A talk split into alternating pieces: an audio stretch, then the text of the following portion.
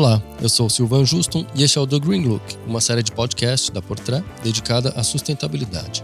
Aqui nós vamos abordar as principais iniciativas da indústria da moda e tudo que está ao seu redor que vem fazendo a diferença. Hoje eu estou novamente com a minha parceira Renata Brosina e a gente vai falar principalmente de três marcas que têm ações muito consistentes nessa área da sustentabilidade já há alguns anos. Apresenta pra gente essas marcas, Rê. Olá, Sil. É, é, interessante, né? Porque a gente pesquisa muitas marcas que de fato, né, estão investindo, pesquisa, né, investindo de fato tempo para criar produtos novos, para entrar também nesses projetos que ajudam o meio ambiente. Então, tudo isso a gente vê cada vez mais as marcas mergulhando nesse universo e se importando demais, né, com o meio ambiente.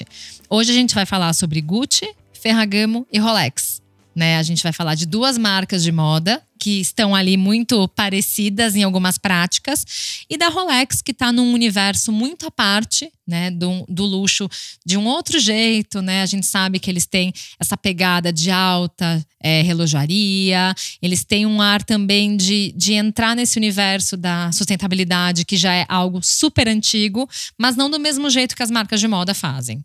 É, a maioria das marcas de moda agora, já, elas já fazem há muito tempo, né? Algumas ações sustentáveis, seja nos processos processos, seja no produto, no uso, no uso de materiais, né? Muitas marcas, muitos usos e muitas práticas são muito semelhantes entre uma marca e outra, mas é bacana a gente dar visibilidade para isso, contar essas histórias, até para a gente continuar rebatendo aquela pecha de moda poluidora e, e, que não se importa com o meio ambiente, porque pelo menos no segmento do luxo, muita coisa está sendo feita. A Gucci e a Ferragamo, vocês vão ver durante o episódio que tem algumas similaridades aí nos seus processos, nas suas ações nesse sentido, né? E a Rolex é um case à parte que também é muito valioso, mas que é de uma outra de uma outra forma. A atuação é de outra forma. A gente pode começar por Gucci, então, né, Rê? Vamos lá, então, Sil. A Gucci, como algumas outras marcas de luxo, está abraçando totalmente o conceito de economia circular, de reaproveitar as peças, as sobras, fazer upcycling, não mais descartar tudo, toda a quantidade grande de, de peças e, e, de materiais que produz. Assim como grandes marcas estão, por exemplo, se associando a plataformas de resale, de second hand, a Gucci fez uma parceria muito importante com o The Real Real, que é uma plataforma gigantesca, líder de mercado nos Estados Unidos no segmento de revenda. Eles montaram juntos uma lojinha da Gucci dentro do, do site para justamente fazer circular peças uh, antigas da Gucci que já estavam à venda no site. Né? Na, as peças da Gucci são das que mais tem procura e que mais são vendidas no site. Então, daí nasceu essa ideia da parceria. E é interessante, né? Porque só um parênteses, né? Para a gente mostrar que nesse momento, né? A Gucci ela não, não se importa, ah, é porque o diretor criativo antes criava de um jeito ou o passado, né? Nessas horas a marca ela abraça o passado porque ela entende que tem consumidor para isso, né? Então aquela coisa, ah, o Michele entrou, né? Meio que apagou o que a Frida tinha feito e criou uma estética diferente. Mas quando você vai para essas plataformas de resale, você entende que assim a marca, no caso a Gucci, né, nessa parceria com o The Real Real, eles falaram: não, aqui é para uma outra causa, né? A gente vai abraçar todas as peças da Gucci que entraram aqui e criar, né, uma iniciativa que dava até desconto para compra de novas peças na loja, né, Sil? É, um win-win, porque ao mesmo tempo se associando com as plataformas de revenda, eles conseguem dar uma controlada de leve nos preços ali Antes era, era, era algo livre, né? era um território livre. Com a marca entrando ali, eles conseguem dar uma, uma controlada até para valorizar o produto deles. Por outro lado, o cliente que compra e põe roupas da Gucci à venda na, nas plataformas, no caso no The Real Real, ele vai ganhando bônus, né? E vai ganhando desconto para consumir na loja da própria Gucci. Então, ela continua fidelizando ali um cliente que vai querer usar os bônus na, na loja depois para comprar as coleções novas que a Gucci vai lançando. Uma dessas coleções, inclusive, dentro dessa, desse conceito de economia circular, é a Off the Grid, que foi lançada recentemente com um foco num material muito específico que a gente já, inclusive, falou dele em outro episódio, né? É isso mesmo, Sil. A Gucci lançou a coleção Gucci Off the Grid, né? Que foi a primeira coleção do Michele com essa pegada, né? Mais sustentável, né? Dentro desse Gucci Circular Lines, que é uma iniciativa para apoiar nessa né, produção circular. Então, as peças, elas são desenvolvidas com materiais reciclados, orgânicos, de base biológica e de fontes sustentáveis, né? E esse material, que a gente já falou, né, no episódio que mencionamos sobre a Prada, é o próprio Econil. O Econil ele é um tipo de nylon regenerado, é feito com restos do próprio nylon e resíduos pré e pós-consumo, incluindo redes de pescas e tapetes abandonados. Ou seja, é, o principal foco é mostrar que o nylon, mesmo se você reciclar ele inúmeras vezes, ele vai continuar com uma qualidade tão boa quanto o original, né? O original, ou seja, o novo, né? O de primeiro uso. É interessante porque a Gucci foi a primeira marca, né, a usar o Econil e depois a gente também viu a Prada, que também é conhecida pelas peças em nylon, já é um DNA muito forte da Prada.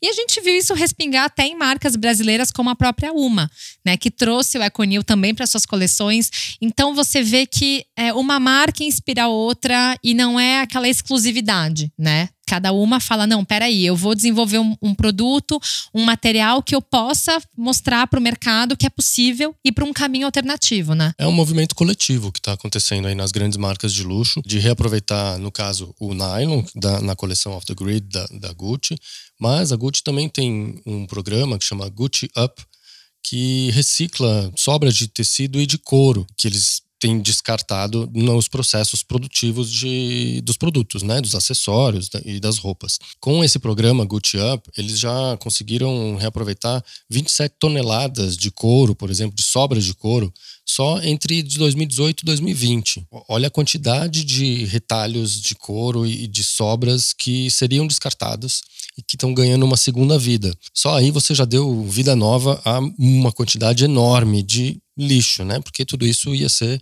descartado. Exato, e, e, é legal também dar continuidade a essa ideia, porque desde 2015 a Gucci trabalha com a Green Line, que é uma empresa especializada na coleta e reciclagem de resíduos têxteis, para esse tipo de valorização desses retalhos que, como você bem falou, iam se transformar em lixo. Então, somente entre 2018 e 2020, quase 290 toneladas de sucata foram coletadas desses fornecedores da Gucci e elas encontraram uma nova vida, né? Então, assim, foram parar em, em outros caminhos, viraram outros tipos de produtos é, e você bem mencionou isso, né, no episódio também que falamos sobre as marcas, que a própria Vuitton já vinha fazendo também essa história nos últimos tempos, né, de pegar coleções que não tinham sido é, muitas vezes vendidas, peças que tinham ficado paradas e foram lá e transformaram esses materiais em outras coisas, né? O Virgil Abloh, a gente comentou no episódio anterior, ele desenvolveu uma coleção praticamente inteira com, com sobras, né, com peças que ele reutilizou. Só para terminar a parte da Gucci, que eu acho que vale ser mencionada, tem um programa chamado Take Back, que reaproveita caixas de plástico do, dos acessórios. Né? Então, só com o, o Take Back, por exemplo, eles já reaproveitaram um milhão de, de caixas nesse programa. Né? Só em 2020, tá? Então, só em um ano foram um milhão de caixas ou, ou 90 toneladas de plástico. É coisa pra caramba que, esse, que essas marcas produzem. A gente tem agora uma noção exata do que era descartado, né? De, de tanto que era descartado nas produções gigantes dessas marcas e que felizmente está ganhando nova vida e novos usos, novas iniciativas. Acho que isso é super válido. Tem até um material que é desenvolvido pela própria Gucci, que é disponibilizado para outras marcas e, e para estudantes. Como é que funciona isso? Então, é, esse ano a Gucci lançou né, o Demetra, que ele é um material que é basicamente ecológico, ele não tem origem animal, então a Gucci, nesse lado mais inclusivo, também está conseguindo atender a necessidade das pessoas que são veganas e que não utilizam né, materiais de origem animal. E esse material, ele, na verdade, ele está hoje disponibilizado em três modelos de tênis que foram apresentados para marcar esses primeiros produtos né, da Gucci com um tal do material. É, na verdade, a Gucci já tinha essa necessidade de explorar materiais para esse futuro, né? Então ele é o resultado de alguns anos de pesquisa, ele foi produzido na Itália e, e assim tem aquela experiência que você muitas vezes fica com o nariz um pouquinho torcido. Tá, peraí, é, é vegano e tal, só que ao mesmo tempo a gente tem que mudar um pouco esse raciocínio, né? Não é só o couro que é um material de luxo, né? A gente tem que entender que sim, a Gucci vai utilizar esse material alternativo, é um material que tem qualidade, é um material que tem um bom toque e assim, as marcas de luxo elas vão continuar com aquele trabalho de handmade excepcional, né, nos seus ateliês, com seus artesãos, da mesma forma como eles produziam com outros materiais antes. Só que hoje é com uma nova percepção de consumo, é com um novo tipo de olhar né, para o material que ele é sustentável, de verdade. Então, tem uma série de requisitos que fazem muitas vezes parte disso. Então, assim, por exemplo, né, é livre de origem animal, eles são provenientes de fontes sustentáveis, renováveis e de base ecológica. Então, ao mesmo tempo, né, todo mundo sai ganhando e, e a Gucci também pensar, né, em inspirar outras marcas, como eu falei lá atrás do Econil, isso também serve para o que eles fizeram para eles. Né? Então, isso é muito interessante. Nessas horas, a Gucci não está pensando né, nos concorrentes e tal, eles estão pensando no meio ambiente em si. É, e tem uma, uma ação parecida que a Salvatore Ferragamo faz. Né? Eles, desde 2019, eles apoiam o Flow Concept, que é uma cooperativa em Florença que promove novos modelos de negócios na moda e emprega pessoas que têm dificuldades econômicas, sociais ou psicológicas. Através dessa iniciativa, eles, eles doam tecidos de, que estão parados no estoque e que seriam descartados, né? E ganham também nova vida para laboratórios, para criação de outras peças ali através dessa cooperativa. Tem uma, uma parceria também nessa, nesse mesmo sentido que eles fizeram com a comunidade de San Patrignano, onde algumas mulheres desenvolveram com os tecidos vitrines para Ferragamo. Tem uma ferramenta social aí também no fundo, além de reaproveitar, né, de ser sustentável e, e ecologicamente bacana, tem uma ferramenta social aí nessa ação da, da Ferragamo de disponibilizar sobras de, de tecidos deles, né, que estavam parados em estoque. A Zenha faz isso também. Exato. E tudo isso você nota que assim é uma conscientização completa, porque tudo que a gente vai falar de Ferragamo aqui é muita coisa que uma marca faz, né, que muitas vezes está interligado. Então é desde uma coleção de óculos feita com materiais alternativos. E eu vou dizer que assim é, essa essa relação da sustentabilidade com a Ferragamo me chamou muito a atenção quando teve um evento de apresentação, né, da coleção de verão 2021 da marca que o próprio Paul Andrew fez para a imprensa e teve um vestido que eu lembro que eu achei ele assim, com super movimento, com super caimento, com aquele ar de jersey. E eu lembro que eu mandei uma pergunta e ele respondeu falando: Olha, não é jersey, não é o jersey tradicional que vocês conhecem. Então, ele deu um tempinho pra gente pensar e eu não, não sabia, não tinha ideia do que, que eu podia falar para ele, se era seda e tal. Ele falou: Não, isso aqui é material retirado do oceano. E eu falei: Tá, mas como assim? Ele falou: Não, isso aqui, sabe aquelas redes de pesca? É possível você transformar nesse tecido que você acha que é jersey. Aí eu falei, não, calma, como assim? Então você vê que não é só ai, o, o, nylon, né? O nylon mais, como é que eu vou dizer, mais casual que a gente conhece. Pode virar uma peça tão sofisticada, né? Pode virar um tecido com acabamento acetinado, com todo aquele caimento que você admira pelo trabalho da seda. Também pode acontecer isso com rede de pesca. É, e a gente está vendo cada vez mais alternativas a materiais, né? Como você está bem dizendo aí, a rede de pesca que vira visualmente quase um, um jersey. A gente tem no mercado alternativas ao couro já, né? A Stella McCartney já fazia lá, ela sempre foi uma que não usava couro animal, mas hoje em dia a gente já tem o couro de cogumelo na Hermès, tem couro de maçã e abacaxi na Silver do Pedro Lourenço, por exemplo. Então, é, a Santoni, que é aquela marca de calçados também super tradicional, italiana, também já fez né, calçados com o couro de, de casca de maçã verde. Então, é, tem, existem alternativas, quer dizer, é, é, muito interessante ver essa, a indústria é, de luxo, né, que você sempre primou por matérias-primas muito seletas e artesanais tal, e está buscando alternativas, justamente. É muito legal. Voltando a Ferragamo, você falou do, da apresentação do, do, do vestido, e nessa mesma apresentação eles apresentaram, eles mostraram a linha de calçados, né? Que também tem umas inovações bacanas ali. Exato, Eu... e para inverno 2021 tem boas pegadas, né, Sil? Exato, tem, por exemplo, o Scuba Sock Sneaker, que é um tênis inspirado no, no scuba diving, né, no, no, na, nas sapatilhas de mergulho. O solado dele é feito de poliuretano reciclado, por exemplo. Aí também depois tem a Clogs, que é feita com madeira de reflorestamento. O driver, que é o mocassim, que também tem uma pegada sustentável, e a, a sola também é feita de um blend com 70% de um material recuperado, um material tecnológico recuperado, e que ganha nova vida em mocassins super com a cara da Ferragamo, com aquela cara clássica da marca. Então, os clássicos estão sendo reinventados com uma pegada realmente ecológica.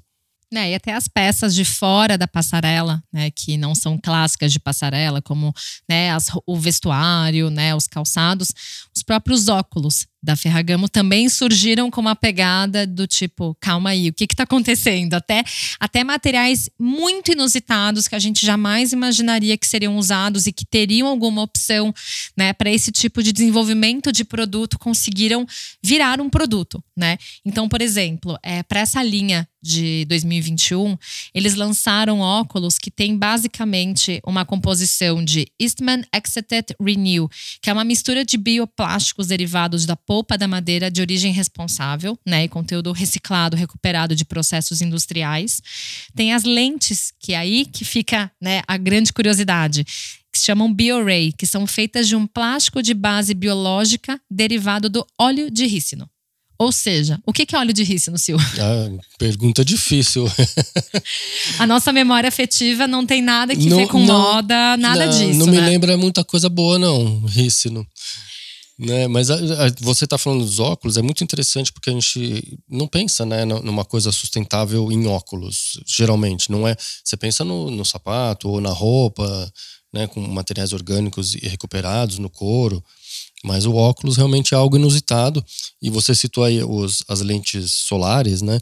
Na linha de receituário, tem as lentes feitas de acrílico biodegradável também. Então, é, quer dizer, o óculos inteiro é recuperado, biodegradável, sustentável e ecologicamente correto, o que é uma super inovação. Em cinco anos, né? Se eles estiverem no aterro, eles serão, né?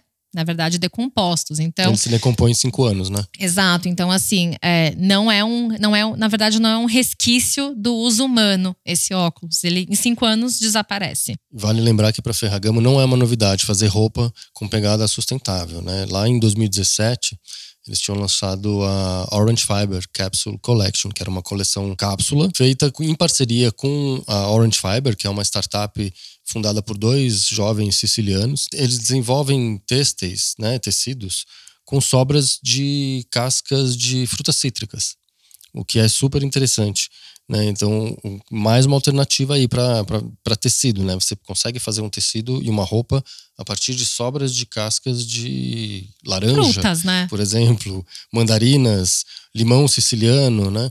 Então é, é, super interessante descobrir essas possibilidades em, em matéria de, vestu, de vestuário, né? As marcas de luxo estão realmente estão mandando muito bem. Demais, até nos próprios ícones, né? Que são os ícones muitas vezes intocáveis das marcas, eles conseguiram até dar uma nova cara, né? Uma delas é a Top Handle, que é uma das it bags da Ferragamo, que, né, no dia da, da Terra de 2021 se chamou Earth Top Handle, que foi uma reinterpretação da bolsa, né, e foi apresentada em 500 peças, como parte dessa comemoração, né, e também da própria coleção Ferragamos Creations.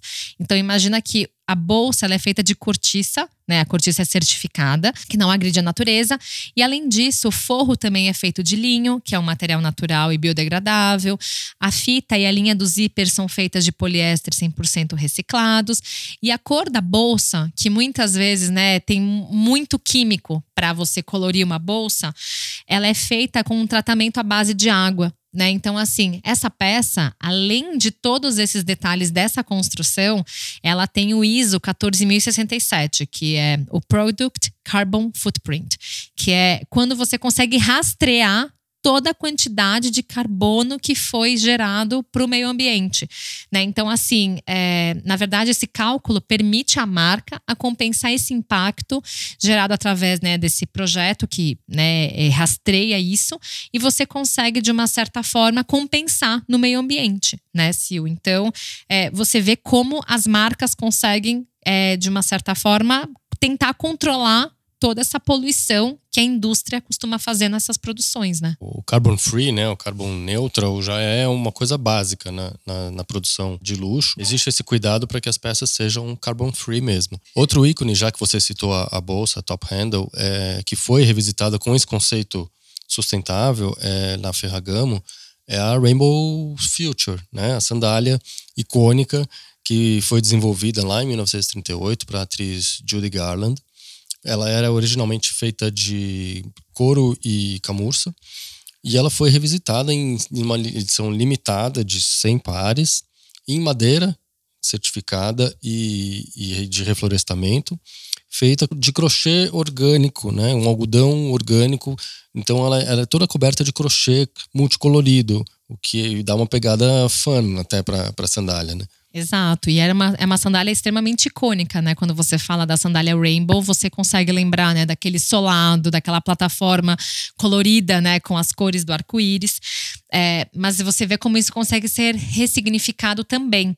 E dentro também dessa pegada dos ícones e, tá, e tudo mais, é, foi lançada a Viva Responsible que também tem né, o ISO 14067 e que ela tem essa reinterpretação né, com uma nova versão de algodão é, e poliéster reciclados, o plástico de base ecológica e a borracha natural. Né? Então, assim, você vê que as marcas de luxo elas estão mostrando até algumas alternativas dentro daquilo que eles já criaram e não criando produtos diferentes. Eles estão trazendo os clássicos para o século XXI, né? Tem até o, o, um relógio, que é o F80 Skeleton da, da Salvatore Ferragamo, que em 2021, esse ano, foi relançado também com todos os componentes, tirando a caixa mecânica, né, que é o, o coração do relógio, todo o resto era feito com materiais sustentáveis e ecologicamente corretos.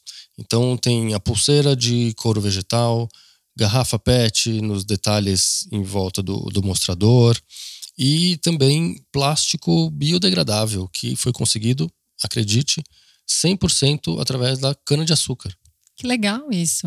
Então é, é, é, muito interessante ver essas, essas inovações e o que pode ser conseguido com materiais que a gente, até pouco tempo, jamais sonharia que poderia se transformar em um artigo de luxo, né? E não necessariamente em derivados de petróleo, né? Exato. Que a gente entende né, a quantidade de poluição né, que esses derivados eles fazem para o planeta. Mas você falou de relógio, eu acho que é legal a gente já falar de uma marca que, assim, é uma marca, no caso a Rolex, que tem essa pegada sustentável de um jeito muito diferente do que a gente mencionou até agora.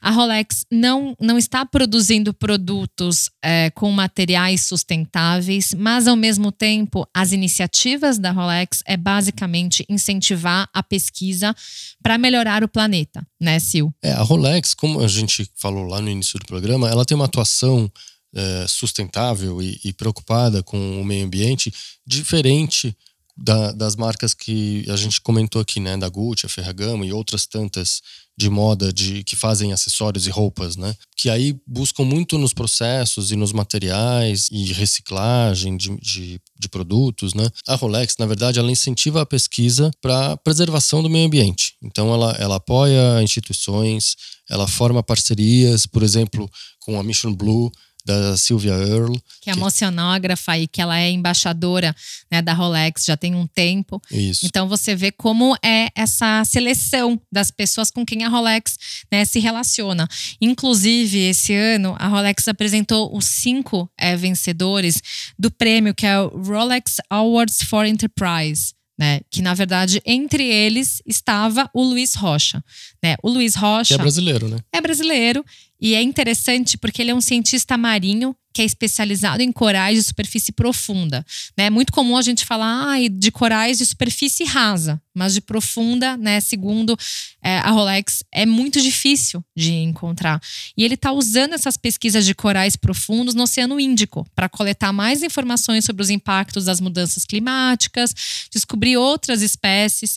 É, e na verdade é aquela coisa: a Rolex tem esse prêmio a cada dois anos desde 1976. Né? Então, assim, é, a Rolex ela aposta nesses profissionais que estão fazendo né, dos seus trabalhos, das suas pesquisas científicas, algo para mudar o mundo, né, Sil? E, e, a gente pode até falar, por exemplo, a Sylvia Early lançou um filme também esse ano para mostrar mais sobre o trabalho dela.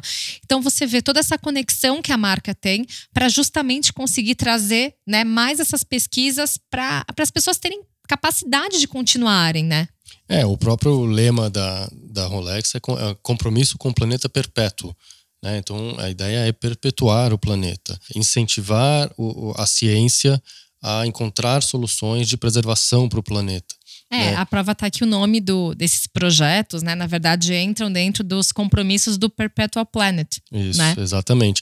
E o, o Perpetual é uma palavra muito muito querida pela Rolex, né? É até, chave, né? É palavra-chave aí, porque até o Oyster Perpetual, que é um ícone, um relógio ícone da marca, leva o nome e a palavra ali junto do, do, do nome de batismo. Então, é para ver que realmente é, o perpétuo está muito presente na, na, realidade da Rolex. É, nessa missão de preservar os oceanos, além da, tem, da parceria com a Mission Blue, tem, tem umas particularidades né, que a Rolex faz, que é proteger os hope spots. O que, que são os hope spots? São áreas protegidas em partes ecologicamente importantes do, do oceano, né? visando a preservação da, das espécies marinhas e da, dos lugares onde a comunidade depende do oceano. Então, com, nessa parceria, através dessa parceria do Mission Blue, o, a Rolex visa preservar esses hope spots que o nome é muito bonito, né? Esperança, né, Sil? O próprio nome diz que, que é, são lugares cheios de esperança de perpetuação do planeta. Exato, e recentemente entraram três novos Hope Spots nessa lista, que é a Ilha dos Açores, em Portugal. E no Brasil tem dois novos lugares, que é o Abrolhos e também a Ilha de Cagarras. Né? Cagarra fica, na verdade, no Rio de Janeiro. É uma ilha que fica a 5 quilômetros de Ipanema. E desde 2010, eles se tornaram, na verdade, é, um, um local é, de preservação natural. Então, ao mesmo tempo, você vê como essa relação da Rolex ela é mundo afora, né? É, imagina, no Brasil tem dois pontos que a Rolex encontrou. Tem a Ilha dos Açores. E cada vez mais a Rolex vai expandindo essas áreas de proteção que são muito importantes, né? É isso. A atuação pode não ser exatamente no produto, no, no, na pulseira do relógio, mas ao incentivar essas pesquisas e esses programas de preservação através do mundo, a Rolex talvez esteja fazendo muito mais do que bastante gente aí para a preservação do meio ambiente, para a gente continuar perpetuando o nosso planeta. É, e é legal agora que você falou sobre é, as iniciativas da Rolex também. Existe um ponto muito importante também nos próprios lançamentos da Rolex. Tem alguns relógios da Rolex que são conhecidos por serem relógios ferramentas. Ou seja, se você vai escalar o Everest, se você vai mergulhar, se você vai para um lugar que tem extremidades de frio ou de calor, se você muitas vezes vai fazer né, uma expedição que o dia né, dura 24 horas, a gente sabe que tem alguns pontos do planeta que o verão, né, o dia dura mais e no inverno o, a noite dura mais. A Rolex cria relógios que são específicos para esses profissionais. Então, ao mesmo tempo que a Rolex está ajudando, né, cientistas, está também criando ferramentas, no caso relógio que você precisa saber que horas do dia que é, se é dia, se é noite, para poder dar continuidade ao seu trabalho. Então, são vários incentivos que não são diretamente relacionados aos materiais, mas são ferramentas que possibilitam você chegar né, no seu objetivo. É, eles apoiam muito essas expedições né, de, de alpinistas, de expedições de, de estudo, né, de científicas. Tem até uma parceria com a National Geographic nesse sentido. É, eles fizeram uma expedição ao Monte Everest e a Rolex apoiou isso, que era justamente para estudar as condições climáticas e, e, e verificar como é que estava lá no, no topo do Everest ou o ecossistema. Exato. Então, né, para finalizar, a gente consegue ver que tem marcas fazendo é, várias atuações nesse mundo da sustentabilidade, é, fazendo a sua parte para não gerar tanto lixo, para dar nova vida né, a peças ou até o próprio lixo que está no meio ambiente e também, felizmente, incentivando profissionais que estão precisando de apoio. Né? Muitas vezes o governo não está né, dando esse apoio, então é importante que tenham marcas que estejam com esse olhar. Né? Então, praticamente, o que, que a gente pode dizer? Hoje não tem desculpa para não né, olhar para a sustentabilidade, né, Sil? É, hoje a sustentabilidade é um pilar de qualquer marca que se preze, principalmente na moda, né? Porque a produção é muito grande, historicamente o descarte é muito grande. Uh, e a produção é, é, sempre foi muito nociva ao meio ambiente. Né? Eu fico bem satisfeito de ver que hoje em dia existem muitas alternativas de tecidos, de materiais, de processos para que isso seja minimizado. Então, as alternativas existem, só não faz quem não quer. Né? Então, a gente está esperando realmente toda a cadeia da moda, todo o nicho e o segmento aderirem de vez a essas práticas, porque a gente está vendo que é possível. E a gente se vê no próximo. É verdade. Até lá. Até. A trilha, a masterização e os trabalhos técnicos desse episódio são do Edu César. A edição do Arthur Canto e a direção do Alan Eliezer.